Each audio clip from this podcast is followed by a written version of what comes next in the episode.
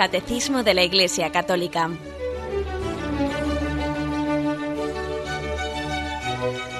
Un programa dirigido por Monseñor José Ignacio Munilla, Obispo de San Sebastián.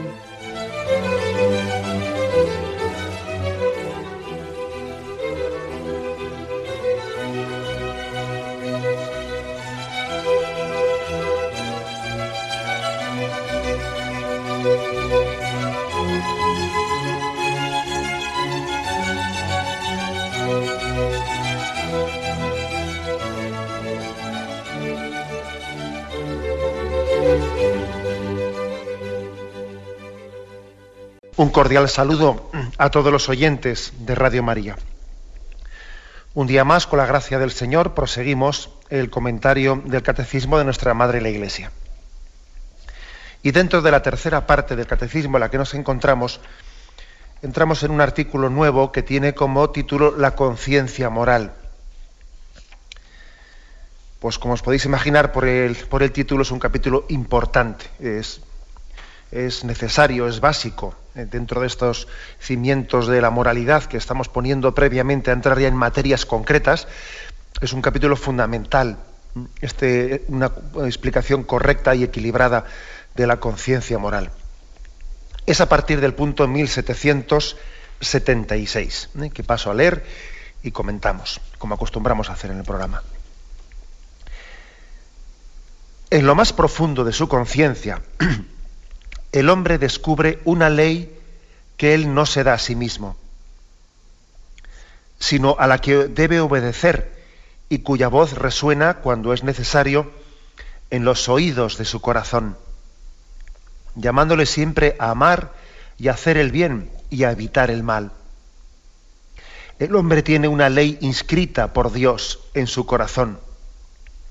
La conciencia es el núcleo más secreto y el sagrario del hombre, en el que está solo con Dios, cuya voz resuena en lo más íntimo de ella. Bueno, pues mm, desgranando, bueno, por cierto, no me he olvidado de decir que este punto 1776 del catecismo copia literalmente, o sea, ha asumido como un punto del catecismo literalmente pues, eh, unas expresiones, un párrafo del documento de la Gaudium et Spes del Concilio Vaticano II, el número 16. ¿eh? Muchos textos del catecismo pues, eh, están formulados así. En vez de ser una formulación pues, de alguna manera inventada o, o, escrita por el redactor del catecismo, cuando ha visto un texto pues, del magisterio anterior, pues, que era suficientemente claro y que es difícilmente mejorable, ¿no? Es difícil decirlo mejor. Bueno, pues entonces se ha cogido y se ha copiado aquí literalmente. Este es un caso que está tomado de la Gaudium et el número 16.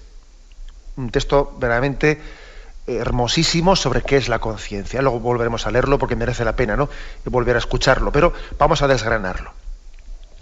Lo primero dice en lo más profundo del hombre, ¿no? El hombre tiene un, digamos, un núcleo más secreto, un sagrario interior. Porque es verdad que tenemos, tenemos muchos niveles, eh, muchos niveles a la hora de proceder en, nuestra vida. Eh, tenemos muchas voces que nos hablan, pero hay voces más exteriores y hay voces más, más interiores. Igual que una cebolla, eh, permitidme el ejemplo así tan, tan pedestre, ¿no? Igual que una, una cebolla tiene muchas capas, también nosotros tenemos en nuestra, eh, en, la antropología humana tiene también capas más exteriores y capas más interiores. Bueno, pues eh, la conciencia es el núcleo más interior del hombre, en lo más profundo del hombre, en el sagrario interior del hombre. Lo cual eh, tiene su importancia, porque uno de los problemas que tiene, que tiene nuestra cultura es que está muy desparramada al exterior. Ahora estamos mm, muy atentos ¿no? a cualquier cosa que nos viene de fuera y tenemos una gran dificultad para mirar para adentro. Una gran dificultad.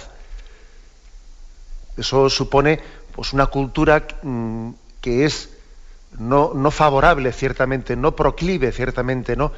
al descubrimiento y a la escucha de la voz de la conciencia. En lo más interior, en lo más profundo, dice aquí. A mí me llama la atención que incluso se, haya buscado este término. La conciencia es el núcleo más secreto y el sagrario del hombre en el que está solo con Dios. Frente a una tendencia, fijaros bien, una tendencia en la que mm, uno mm, desarrolle su vida sin mirar su interior, mirando únicamente a los demás. Eh, por ejemplo, pues el hecho de que vemos que un niño, un niño tiene eh, una tendencia a dejarse arrastrar fácilmente por, mm, por, lo que ve alrededor, ¿no? Desde que es un bebé, pero ya cuando ya va creciendo dice, cuidado con, cuidado con ese, con las compañías, porque uno te arrastra al otro y, y se da cuenta de que ciertamente nos arrastramos unos a otros, ¿no? También los mayores. También los mayores tenemos la tendencia, una tendencia a hacer las cosas mm, mirando a los otros, ¿no? ¿Qué opinas tú de este tema? Y le hace una pregunta comprometida uno a otro, ¿no? Y, tú primero, ¿qué opinas tú? Y, el, asunto es no, el asunto es no hablar yo desde mí mismo, ¿no? Desde mi interior, sino tender siempre a, ver qué dice el otro y yo me, y yo me sumo a la, eh, a la rueda, ¿no? una falta de, personalidad, una tendencia a hacer las cosas no en conciencia, ¿no? no por ti mismo, sino a proceder en esta vida, bueno, pues según unos dictados mucho más exteriores, mucho más exteriores, ¿no? Con referencias que yo a veces he calificado de, me habéis escuchado en este programa a veces ese término, bueno, pues que es un poco así eh, ridiculizante, ¿no? Pero a veces una imagen gráfica también, pues, nos ayuda a entender las cosas, que hay veces que tenemos una especie de, tortículis espiritual, y me refiero por tortículis espiritual el estar siempre mirando a la derecha y a la izquierda eh, a ver qué hacen los demás. Según lo que hagan los demás, pues ya veré yo a ver qué hago, ¿no? Esa es una tortículis espiritual en la que uno en vez de mirar a Dios ¿no? y mirar a, su interior y mirar a, esa voz que tiene en los secretos del corazón, en el sagrario interior, ¿no? y ver lo que Dios también dicta a nuestra conciencia. Bueno, pues en vez de eso tenemos por esa tendencia de tortículos espiritual a mirar siempre a derecha, izquierda, adelante y atrás. Existe ese riesgo. Tenemos una cultura muy desparramada en la que el hombre puede ser mm, bajo incluso, ¿no? Bajo falso, falso valor de libertad, ¿no? El hombre está continuamente sometido a montones de influjos, a montones de teorías, de ideologías, de opiniones, bien, pero tú en tu interior, ¿y tú qué dices? ¿Y tú qué dices, no?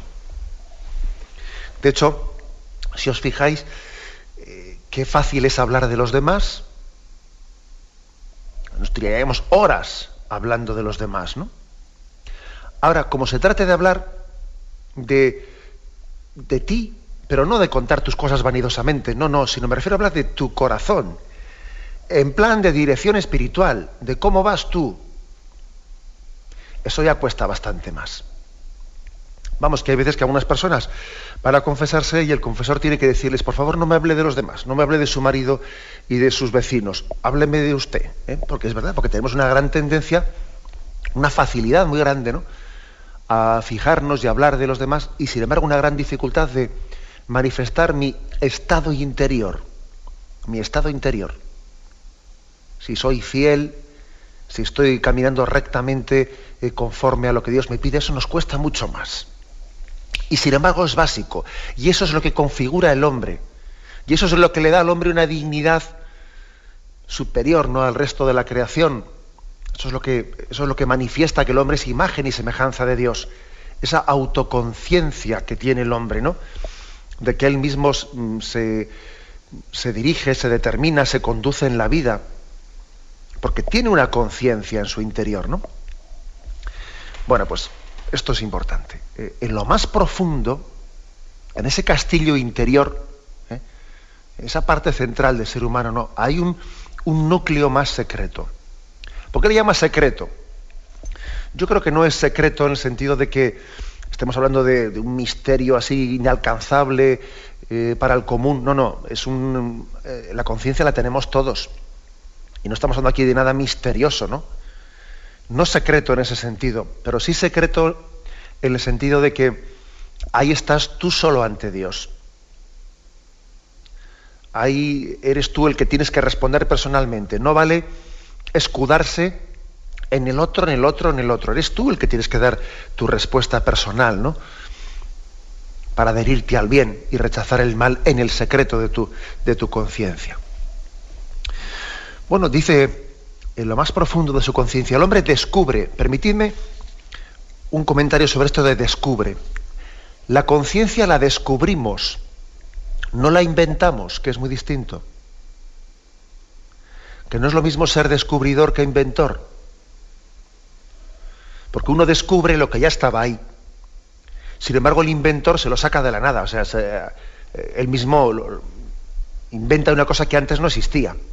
Nosotros no somos inventores, somos descubridores, que es muy distinto. Y la conciencia la descubrimos, no la inventamos. Estaba ahí, está ahí. Por eso dice, el hombre descubre una ley que él no se da a sí mismo. Nosotros no, no, nosotros no somos los que creamos ¿no? la ley natural. La conciencia moral nos es dada. Nos es dada, yo la recibo. No soy inventor, como digo, ¿no? Esto yo creo que es un, un, punto de partida que nos hace muy humildes, nos debe de hacer muy humildes. Y nos debe de poner en guardia frente a esa tentación famosa del seréis como dioses, en el conocimiento del bien y el mal, ¿no? Un seréis como dioses, pues una especie de concepción, ¿no? De, autónoma de la vida en la que el hombre no recibe, ¿no? No recibe la verdad moral, sino que la inventa él, la hace a su imagen y semejanza. En vez de ser nosotros a imagen y semejanza de Dios, pretendemos hacer una imagen de la verdad a mi, a mi imagen y semejanza. Esa es la tentación del seréis como dioses, ¿no? Hacer la realidad a mi imagen, en vez de yo, en vez de descubrir en mi vida la imagen y la semejanza de Dios. Por eso, insisto, ¿eh? la conciencia la descubrimos y es como quien descubre un paisaje hermosísimo, ¿no? que le está ahí esperando. A veces uno dice, ¿y esto? ¿Y este paisaje estaba aquí? Y yo no había subido nunca hasta aquí para verlo. Pues sí, te estaba ahí esperando. Y tú estabas disipado, ¿no? Desparramado en tantas cosas, pero, pero ahí está, esperando a tu, a tu, al encuentro contigo, ¿no? Por eso San Agustín tiene expresiones tan hermosas, ¿no? Diciendo, pero yo te, yo te buscaba fuera y tú estabas dentro.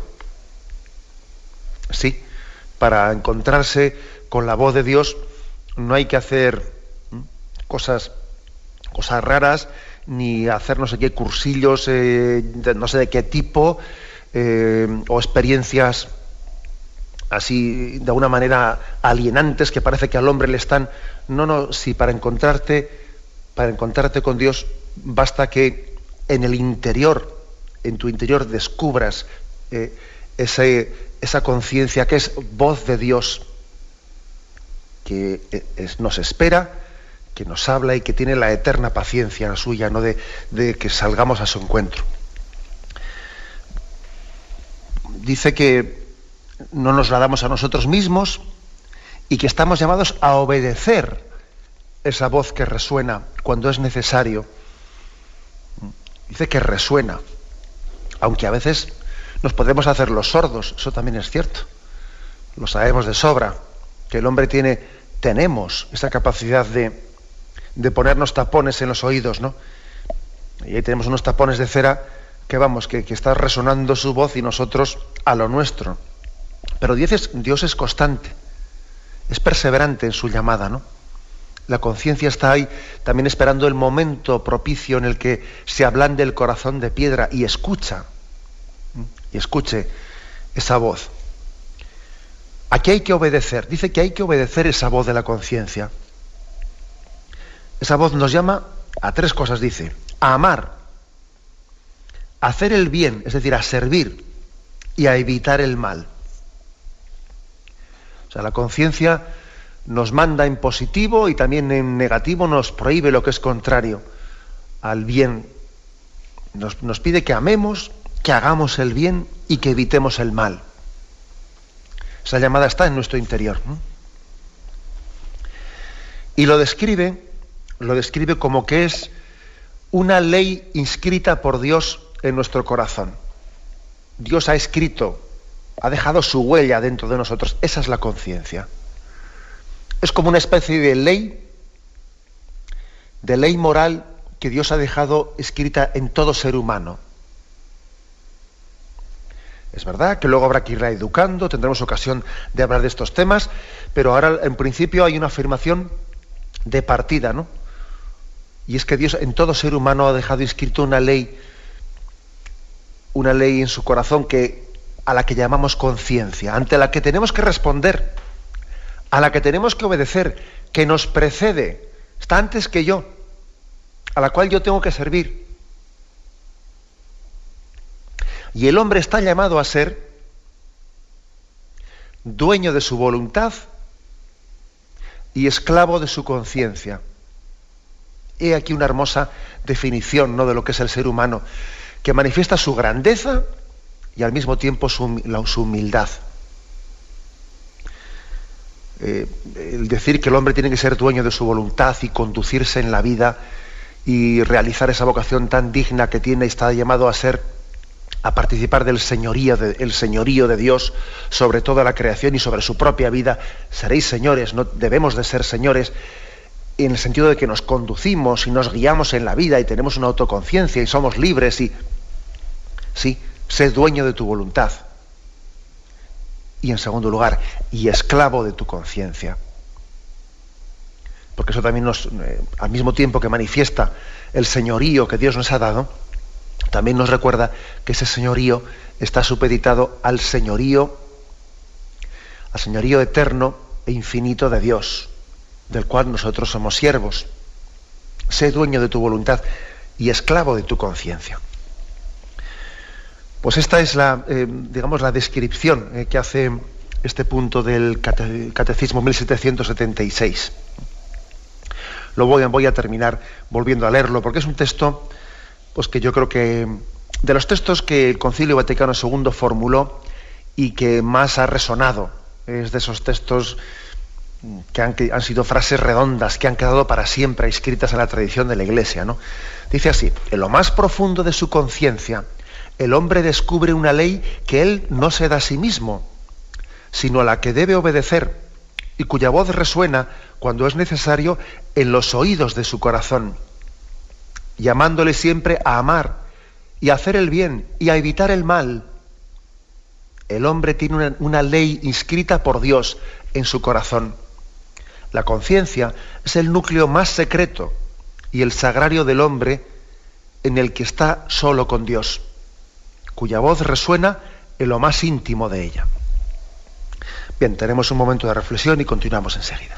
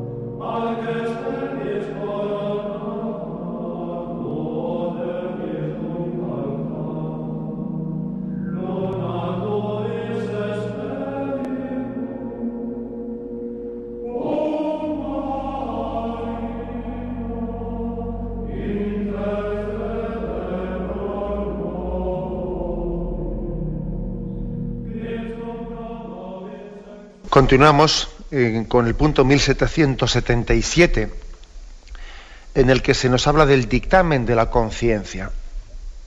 Dice así, presente en el corazón de la persona, la conciencia moral le ordena en el momento oportuno practicar el bien y evitar el mal.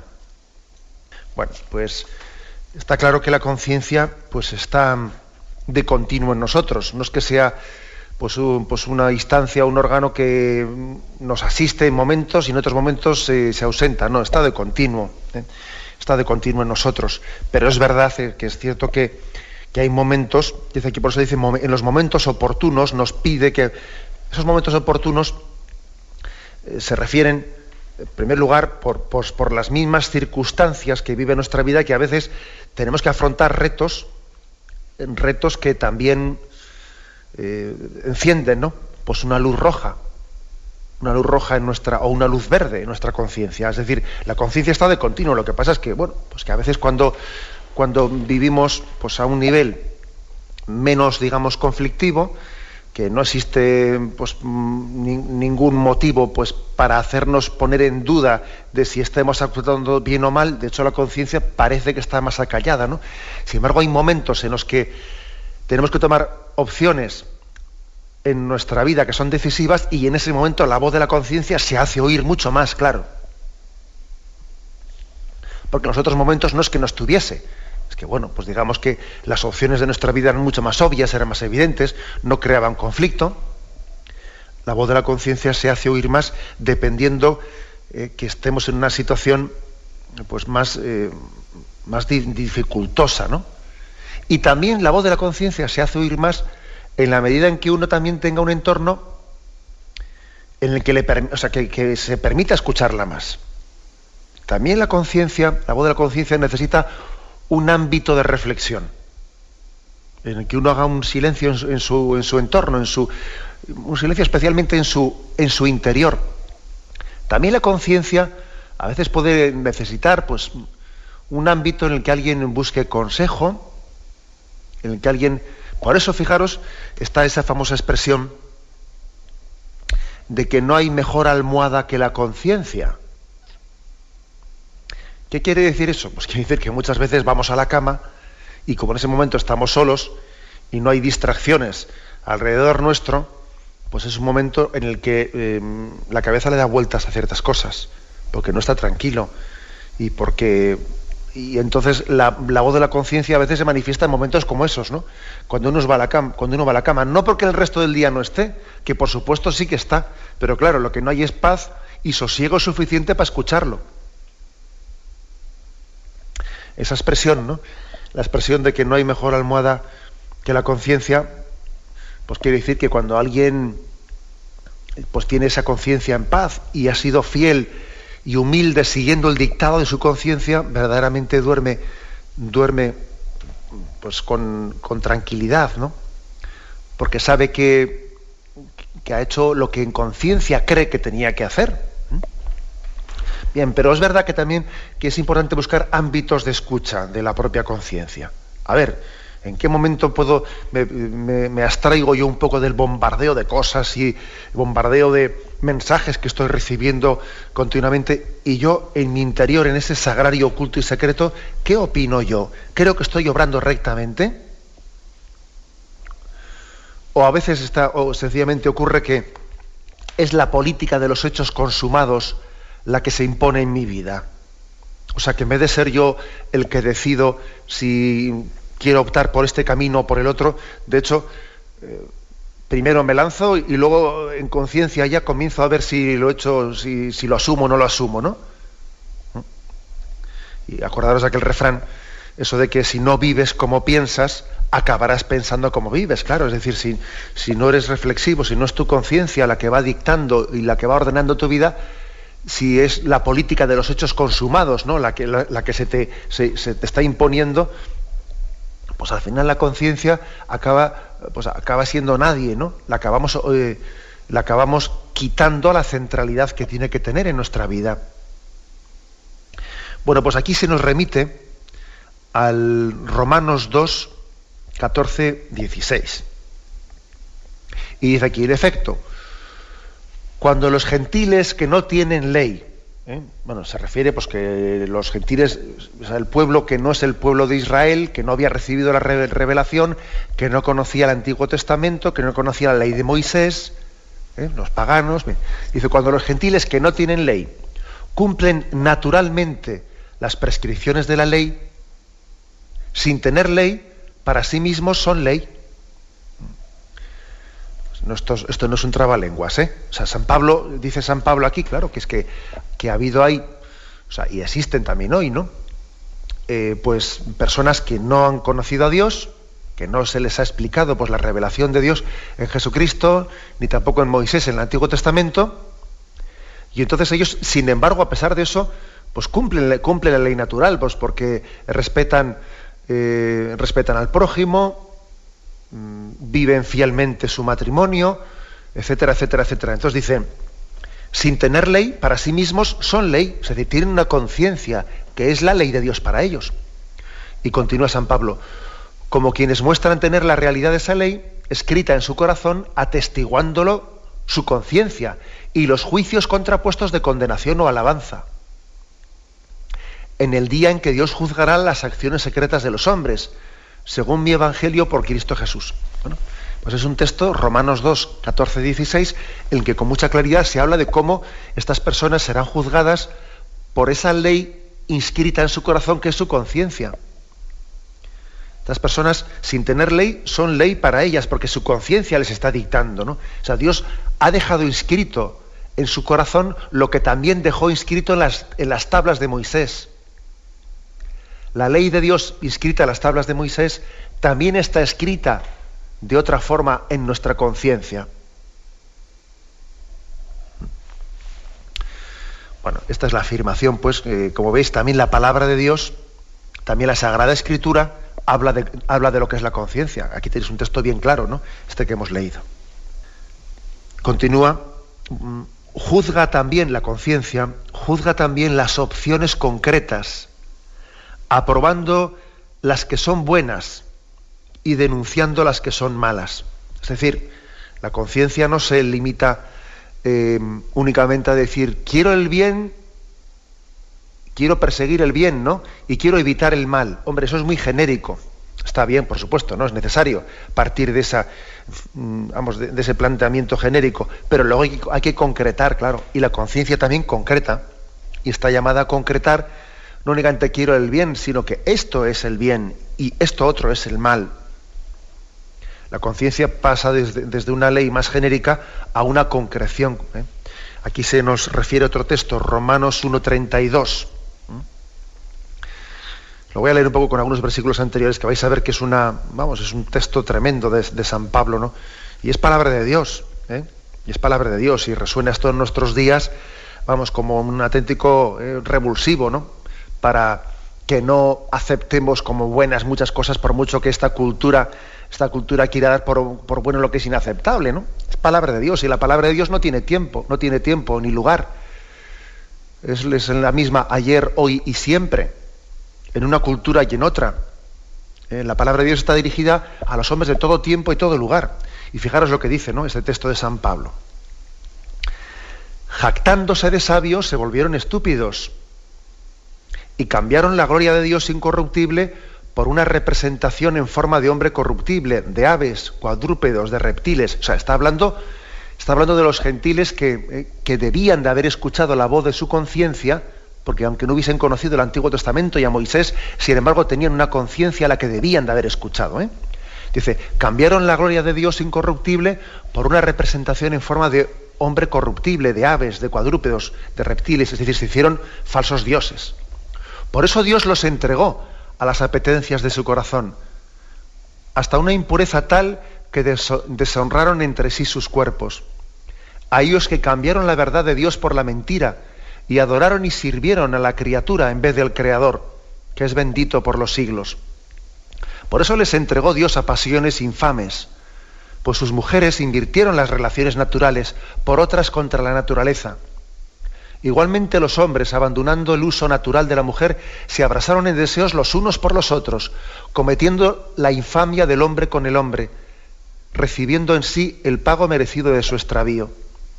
Y como no tuvieron a bien guardar el verdadero conocimiento de Dios, entregó los Dios a su mente insensata para que hicieran lo que no conviene. Llenos de toda injusticia, perversidad, codicia, maldad, henchidos de envidia, de homicidio, de contienda, de engaño, de malignidad, chismosos, detractores, enemigos de Dios, ultrajadores, altaneros, fanfarrones, ingeniosos por el mal, rebeldes a sus padres, insensatos, desleales, desamorados, despiadados, los cuales, aunque, fijaros este versículo último, ¿eh? los cuales, aunque conocedores del veredicto de Dios que declara dignos de muerte a los que tales cosas practican, no solamente las practican, sino que aprueban a los que las cometen. Es decir, viene a decir, ojo, que es que ellos sabían que en su conciencia que eso era malo. O sea, sabían que en, esas, todas eh, en, este listado tan grande que hace aquí San Pablo, ¿no? Eh, perversidades, codicias, maldades, envidias, homicidios, contiendas, engaños, eh, ellos sabían que estaban obrando mal. Y estaban violando la voz de su conciencia al hacer todo eso.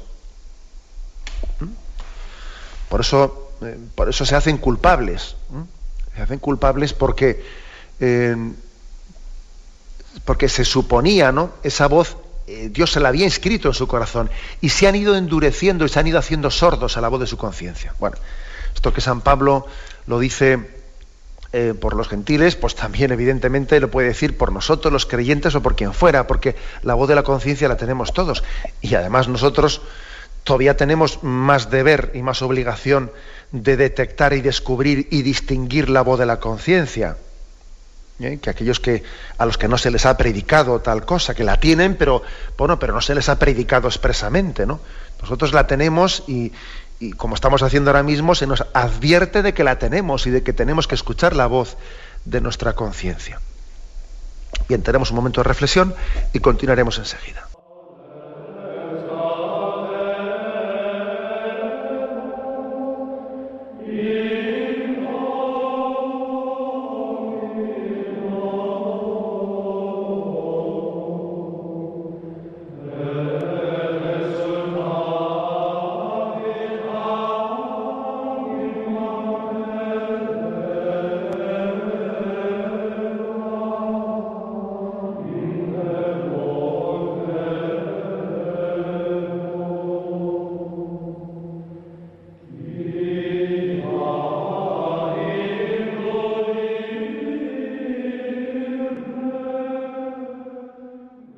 Continuamos el comentario de este punto 1777.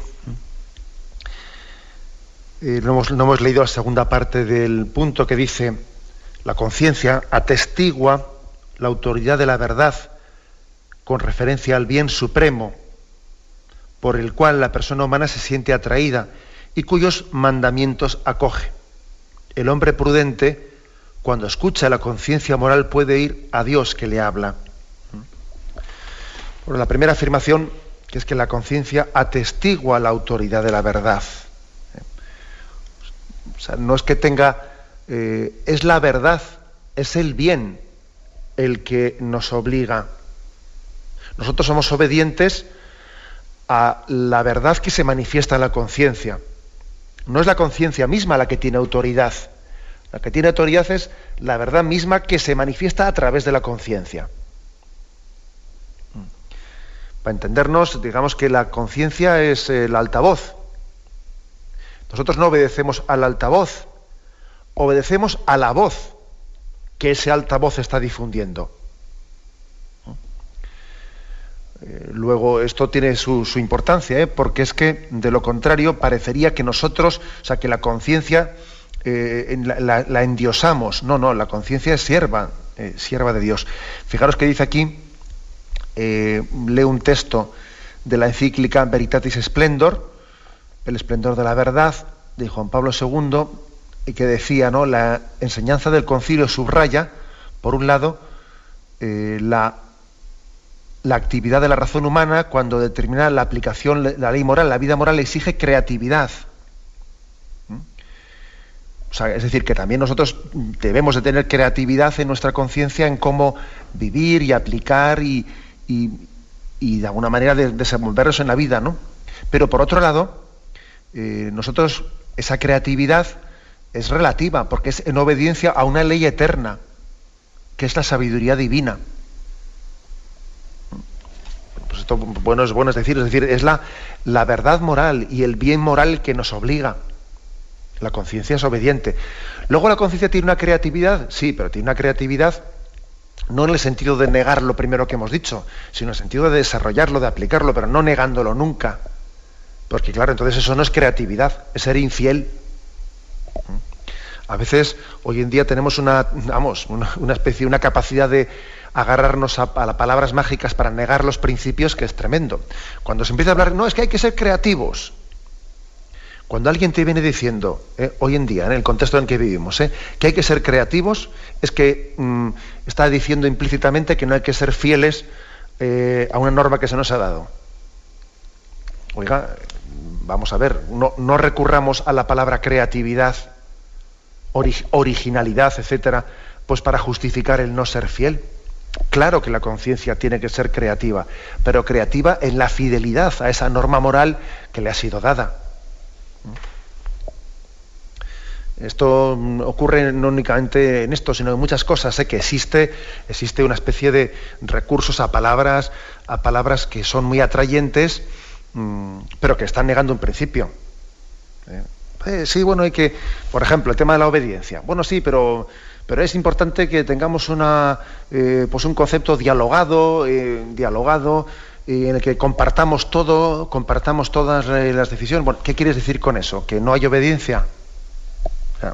Vamos a ver, o sea, me parece muy bien que hablamos también de, una capacidad de, que la obediencia sea dialogada y que tengamos la capacidad de expresarnos para que así eh, esa autoridad, antes de ejercer eh, pues esa responsabilidad que tiene, eh, antes de ello haya sido también informada de todo aquello pues, que conviene que conozca para el ejercicio de esa autoridad. Pero luego al final la obediencia será obediencia, ¿no? Eh, y, lo mismo pasa con la, con la conciencia. Pues claro que hay que ser creativos y hay que intentar buscar caminos de realización, etcétera, pero la conciencia, eh, por definición, tiene que ser obediente a la verdad moral y al bien moral. No se puede inventar el bien ni la verdad. Bueno, dice de nuevo, aquí no vuelvo a leer esto, la conciencia atestigua la autoridad de la verdad con referencia al bien supremo, para el cual la persona se siente atraída y cuyos mandamientos acoge bueno, pues eh, es, un gozo, es un gozo cuando el bien y la verdad eh, son, nos resultan atrayentes, ¿no? Y el hombre se siente atraído por ellos. La conciencia suele tener bastante más trabajo y un trabajo bastante más duro eh, cuando el hombre pues siente por una parte una atracción hacia el bien y la verdad, pero también luego siente otro tipo de atracciones que son contrapuestas y contradictorias. Y ahí está la conciencia teniendo que eh, abrirse paso y como alguien que está en, plena selva caminando en medio de, un, paso muy espeso y tiene que y tiene que estar abriendo ese paso con machete, ¿no? Pues también eso hay que tenerlo en cuenta, que que por desgracia no solamente somos atraídos por el bien y la verdad, sino que también existe un desorden interior que genera en nosotros otras atracciones. De ahí que la conciencia tiene que saber distinguir, pues igual que la oveja, ¿no? Como dice esa parábola del buen pastor, sabe distinguir la voz del pastor entre muchas, entre muchas voces, y distinguiría, ¿no? el silbato de su pastor y dice, e, ese silbato ha sido el de mi pastor, los otros no son, no son, bueno, pues también nosotros eh, en ese mismo, siguiendo esta misma imagen, ¿no? Debemos de saber distinguir lo que es voz de la conciencia de lo que son cantos de sirena. Y por desgracia, eh, a veces los cantos de sirena nos pueden confundir y uno está secundando eh, ciertas seducciones, ciertos cantos de sirena, incluso justificándolos como si fuese su conciencia, que no. Aprende a distinguir la voz del pastor, que es una voz diferente, aunque a veces pueda intentar ser disimulada, porque claro, el mal también se disfraza siempre de bien. Esos cantos de sirena también tienen su belleza, son atractivos, pero estamos llamados, ¿no? Estamos llamados a educarnos, a tener una educación en la que sepamos distinguir voz de la conciencia en la que somos atraídos por el bien y la verdad, de cantos de sirena. Y, en la palabra cantos de sirena, pues ya os podéis imaginar yo qué es lo que quiero eh, referir. Bueno, pues bueno, pues toda una serie de promesas eh, de, felicidad para el hombre que en el fondo pues, pues esconden una mentira. ¿eh? Es una oferta al hombre de felicidad cuando en el fondo pues, pues no, no es capaz de darla, ¿no? sino el bien y la verdad. Y termina diciendo este punto, el hombre prudente, cuando escucha la conciencia moral, puede oír a Dios que le habla. Bendito sea Dios, ¿no? Que nosotros tenemos esta especie de, de mm, seguridad. El hombre prudente puede oír a Dios que le habla, es decir, Dios no se oculta a aquellos que le buscan sinceramente. Dios no se oculta. Yo estoy convencido que el que busca sinceramente a Dios, el que lleva procesos de discernimiento en los que busca sinceramente a Dios, lo encontrará. Porque a Dios no le gusta jugar al escondite. Y Dios se manifiesta a aquellos que, que le buscan con sincero corazón. Incluso fijaros bien en ciertos errores que puedan cometer en esos procesos de discernimiento, ¿no? Errores que pueden ser cometidos, pues no, no con una. Vamos, porque también hay que distinguir entre error, ¿eh? error y un, y un pecado. ¿eh? O sea, un, no buscar la, la verdad en tu conciencia, sino que también uno igual discerniendo puede equivocarse, pero cuando está buscando sinceramente la verdad, Dios le acompaña en ese proceso y saldrá y le sanará y le subsanará también de los errores transitorios que haya podido cometer en esa búsqueda definitiva de la verdad. Dios no juega al escondite. Lo importante es ser muy, muy sinceros en la búsqueda de la verdad. No decir, quiero saber la verdad, pero no me la digas ahora mismo, que no estoy preparado para escucharla. Hombre, pues entonces no digas lo primero porque es mentira. No digas que quieres saber la verdad. Y luego tienes miedo a escucharla. Eh, yo creo que una buena conclusión ¿no? de este programa sería el que no tengamos miedo a la voz de nuestra conciencia. El que, tengamos la plena conciencia de que solamente vamos a ser felices desde esa sinceridad interior en la que el hombre busca el bien, busca la verdad, ¿no? Y no quiere, no quiere esconderse ante lo que hipotéticamente pudiera decirle que yo no quiero escucharlo. El hombre prudente, aquel que, que está dispuesto a supeditarlo todo, ¿no? A esa búsqueda de la verdad y del bien, conocerá a Dios, puede, puede, y de hecho lo va a hacer, ¿no? Oirá la voz de Dios que le habla e irá descubriendo sus caminos en su conciencia. Bien, me despido con la bendición de Dios Todopoderoso. Padre, Hijo y Espíritu Santo descienda sobre vosotros. Alabado sea Jesucristo.